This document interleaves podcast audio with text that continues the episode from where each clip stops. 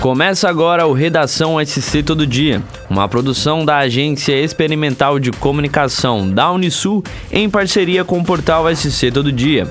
Eu sou Vitor Wolff e essas são as principais notícias desta sexta-feira, dia 3 de junho. A enchente que afetou o Tubarão no início de maio espalhou lixo e entulho por diversos pontos da cidade. O problema está sendo enfrentado pela prefeitura do município. Nesta quinta-feira, dia 2, foi confirmada a chegada de novos equipamentos para a continuidade da operação Cidade Limpa. Nesta segunda etapa, a ideia da Prefeitura e da Sanitari, empresa responsável pelos trabalhos, e a realização de uma limpeza minuciosa, Segundo o secretário de Serviços Públicos, Douglas Antunes, a partir desta sexta-feira, toda a frota e colaboradores iniciam a Operação Cidade Limpa na região do bairro Fábio Silva. A situação da saúde em Santa Catarina segue preocupante. Segundo o painel de leitos da Secretaria de Estado da Saúde, três regiões do estado estão com lotação máxima em seus leitos de UTI. O dado engloba as vagas destinadas a adultos e crianças. A taxa de ocupação no estado atualmente é de 96,57%. Em um universo de 1.051 leitos, apenas 36 estão disponíveis. As regiões sem leitos são Meio Oeste e Serra, Vale do Itajaí e Foz do Rio Itajaí.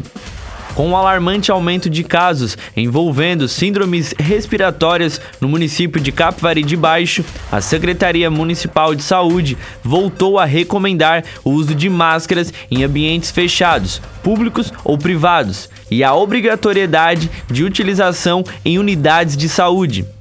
A decisão foi divulgada nesta quinta-feira, dia 2.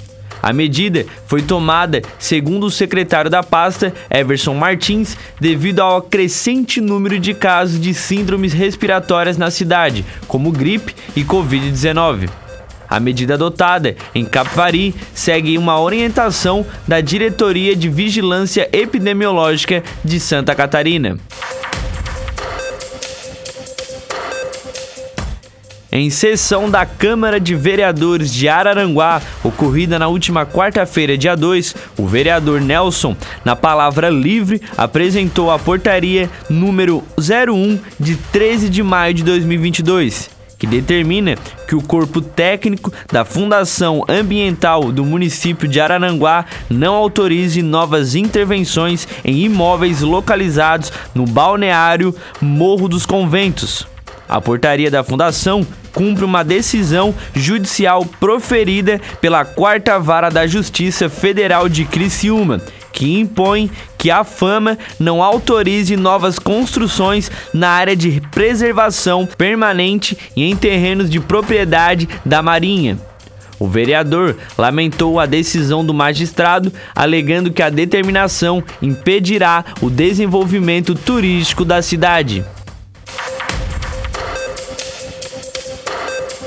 O secretário de Educação de Tubarão, Maurício da Silva, falou sobre as obras dos Centros de Educação Infantil dos bairros São Martinho e São João, margem direita, que eram executados pelo governo federal.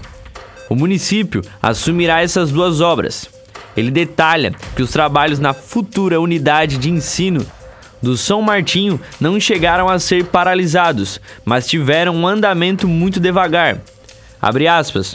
O empreiteiro teve condição de manter a obra mesmo com os 3% que o governo federal pagava. Agora nós fizemos um empenho global para ficar sob as responsabilidades da prefeitura. Fecha aspas.